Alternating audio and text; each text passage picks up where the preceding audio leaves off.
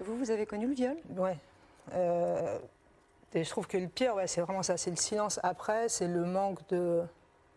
Il n'y a aucun ami ensuite. Je trouvais notamment, par exemple, dans la littérature, j'ai toujours trouvé de la compagnie pour tout, sauf pour le viol. Pour le viol, j'ai pas trouvé de compagnie dans les livres. Ce qu'on m'a dit, répété, c'est oh, c'est vraiment super grave. hein. Bah ouais, ouais, cool.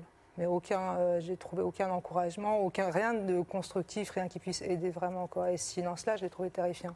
Et quand on en parle aux gens, j'ai trouvé ça terrifiant aussi, ce que ça, qu'on nous demande d'être en tant que victime du viol. Donc voilà. Et mais la pornographie, malheureusement, je pense que c'est une des conséquences de la sexualité masculine et de l'espèce de honte que les hommes ont de leur désir et de leur sexe. Mais c'est vraiment une conséquence. Pas, ça, ça déclenche rien et certainement pas le viol. Non, le viol, malheureusement, c'est bien antérieur à la Et les pornographie. rapports euh, sexuels doivent toujours être entre euh, un dominant et dominé? Non, je pense pas. Mais là, euh, dans nos sociétés, il peut être que ça parce qu'il y a toujours que des dominants et des dominés. C'est une société qui repose là-dessus tout entière, quoi. Mais sinon, non, je pense pas pendant le rapport sexuel. Au contraire, c'est même un des seuls moments de liberté qu'on ait, quoi. Finalement, encore. C'est encore un des seuls moments où on ne sait pas exactement tout ce qui est la norme. Ça vient. hein.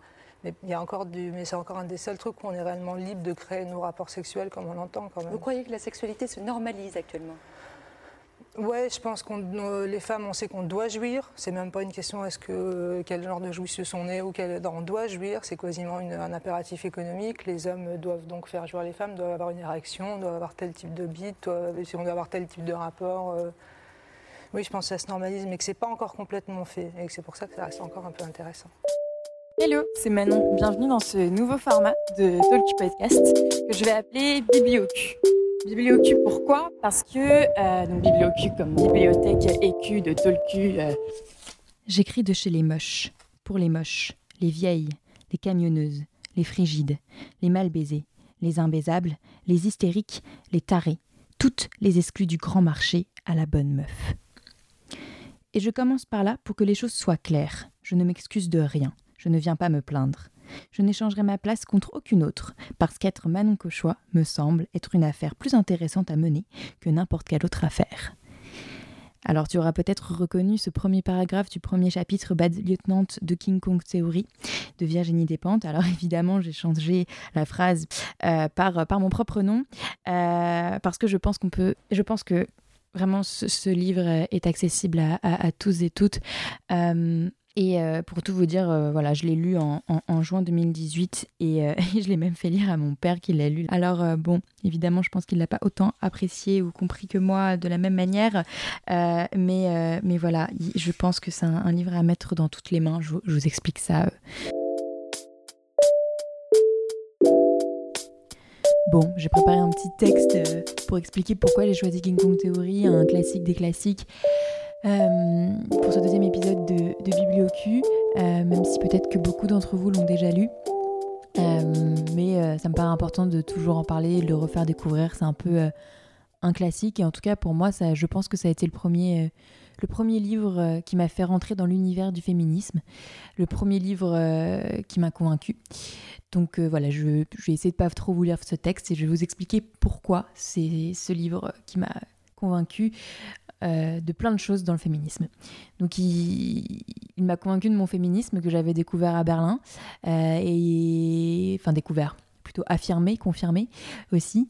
Euh, il m'a directement confirmé dans mon orientation dite pro-sexe du féminisme. On y reviendra une autre fois, mais je vous laisse regarder, il y a plein de courants. Et voilà, ce, livre, il traite, il se lit d'une traite.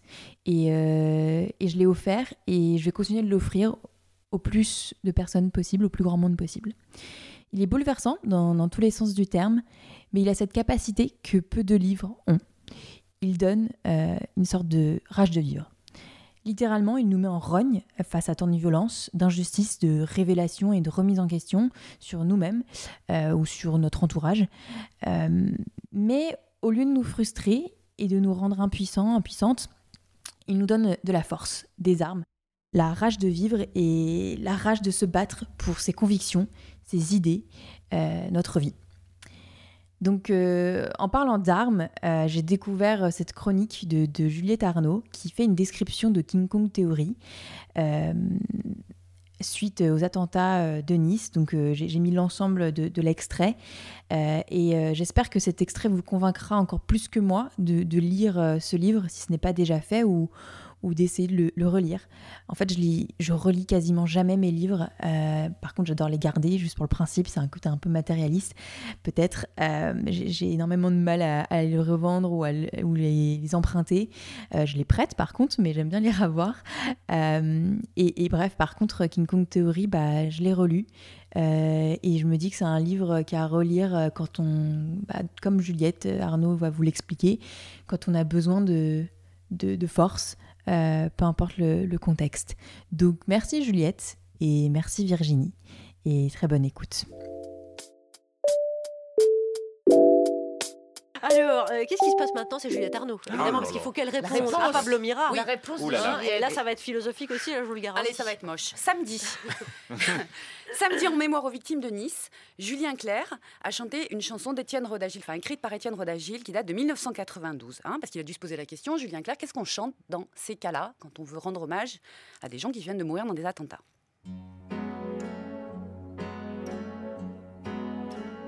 À quoi sert une chanson si elle est désarmée? Me disaient des Chiliens, bras ouverts, poings serrés, comme une langue ancienne qu'on voudrait massacrer. C'est très beau. À quoi sert une chanson si elle est désarmée? Je veux être utile à vivre et à rêver. Vraiment, c'est un excellent choix, d'autant que Lily voulait aller danser aurait été nettement moins approprié. Et puis dimanche, ça c'était samedi, puis alors dimanche, un certain nombre de fanatiques du bleu pour les garçons et du rose pour les filles, les amoureux de la famille, hein, ça c'est leur propre lexique que j'ai trouvé sur leur site internet, ont défilé dans leur ghetto, dans leur hood. J'imagine que le projet était de nous rappeler que Noël arrive, la fête de la famille qui se rassemble, hein, les filles, les mères, les cousines, les tantes et les grands-mères en rose et les autres en bleu. Hein, Hein, la, fête à Jésus, et puis qu'il y avait les élections présidentielles qui approchaient également. Bref, tout ça m'a collé le plomb. Mais comme avant dimanche, il y avait eu samedi, Hein, eh avec Julien et Étienne, flottait dans ma tête minée. À quoi sert une chanson s'il est désarmé? Voilà, le bon mot me venait enfin, c'est ça que je me sentais, je me sentais désarmée. Et dans ces cas-là, quand je me sens désarmée, qu'est-ce que je fais? Je ressors ce qui depuis 2006 est mon grimoire magique, mon Saint-Texte, King Kong Theory de Virginie Despentes. Et là, j'ai occupé ce qui me restait de dimanche à le relire. 145 hein. pages, ça se fait. Et le miracle a à nouveau opéré. Je suis Dumbo, le petit éléphant, quand il a sa plume dans la trompe. Je suis King Kong, je suis les sept mercenaires à moi toute seule. Je n'ai plus peur, je ne suis plus seule. Je suis Juliette, armée et dangereuse. King Kong Theory, c'est un essai, c'est le récit euh, du cheminement intellectuel et viscéral de Virginie Despentes vers le féminisme et qui n'hésite pas à se mouiller. Hein. Dans cet essai, elle ne fait pas que théoriser, elle relate son propre rapport à la féminité. Vous ne me voyez pas, mais j'y mets des tonnes de guillemets. elle commence par son viol, quand elle a 17 ans, et comment elle va vivre avec. D'abord, et comme moi, pendant toutes les années qui ont suivi son viol, et comme tous les amoureux des livres, elle cherche dans les livres, parce que les livres sont là, tiennent compagnie et rendent la chose possible, dissible et partageable. Mais, je la cite, surprise pénible, les livres, les livres ne pourront rien pour moi, ce trauma-là, crucial, fondamental, définition première de la féminité, celle qu'on peut prendre par effraction et qui doit rester sans défense, n'entrait pas en littérature. Et alors là, c'est là qu'elle rencontre Virginie Despentes dans un journal, Le féminisme, notamment avec une penseuse américaine, Camille Paglia. Et, je la cite encore, pour la première fois, quelqu'un valorisait la capacité de s'en remettre du viol plutôt que de s'étendre complaisamment sur le florilège des traumas. Et puis alors ensuite, elle aborde tous les sujets qui fassent. Hein. Comment euh, en Occident on glorifie euh, la maternité, ce qui permet de dire aux femmes, bah, tiens, mettez-vous là, puis vous mettez-vous pas ailleurs. la prostitution, avec une très jolie définition, les prostituées forment l'unique prolétariat dont la condition émeut autant la bourgeoisie et les bourgeoises en général. Virginie sait de quoi elle parle, hein. elle sait prostituer, puis elle nous parle du porno, ce que ça raconte de nos désirs, qui sont pas toujours raccord avec notre moi social. Enfin, pour moi, je sais pas pour vous. Discutez-en. Bref, sur tous ces sujets fâcheux, elle nous tend la main. Alors, elle est musclée, la main, hein. elle n'est pas confortable toujours, elle n'est pas douce. Oh, c'est dommage, alors que c'est bien connu, la douceur, c'est l'apanage de la féminité, des petits chatons et des pulls angora. Bref, elle n'est pas douce, mais elle est rassurante et elle est encourageante. Et je vous vois venir, tous avec mes yeux bioniques. Eh bien oui, je suis Juliette Arnaud, armée et dangereuse désormais. Ouais, ouais, ton bouquin, c'est que pour les filles. Faux faux.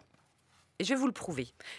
En laissant Guillaume et Pablo finir cette chronique, en lisant du Virginie Despentes, au moment où elle se pose la question suivante. Qu'est-ce que ça exige au juste être un homme un vrai. Répression des émotions. Taire sa sensibilité. Avoir honte de sa délicatesse, de sa vulnérabilité. Quitter l'enfance brutalement et définitivement. Les hommes-enfants n'ont pas bonne presse. Être angoissé par la taille de sa bite. Savoir faire jouir les femmes sans qu'elles sachent ou veuillent indiquer la marche à suivre. Ne pas montrer sa faiblesse. Museler sa sensualité. Devoir faire le premier pas, toujours. N'avoir aucune culture sexuelle pour améliorer son orgasme. Ne pas savoir demander de l'aide. Devoir être courageux même si on n'en a aucune envie. Valoriser la force, quel que soit son caractère. Faire preuve d'agressivité. Avoir un accès restreint à la paternité. Réussir socialement pour se payer les meilleures femmes. Craindre son homosexualité, car un homme, un vrai, ça ne doit pas ne être pas pénétré. jouer à la poupée quand on est petit, se contenter de petites voitures et d'armes en plastique super Ne moches. pas trop prendre soin de son corps. Être soumis à la brutalité des autres hommes sans se plaindre. Savoir se défendre, même si on est doux. Être coupé de sa féminité symétriquement aux femmes qui renoncent à leur virilité. Afin que, toujours, les femmes donnent les enfants pour la guerre et que les hommes acceptent d'aller se faire tuer pour sauver les intérêts de trois ou quatre crétins à la vue courte. Alors, il est pour qui ce livre Juliette Arnaud, merci avec la collaboration de Guillaume et Pablo. Merci à vous.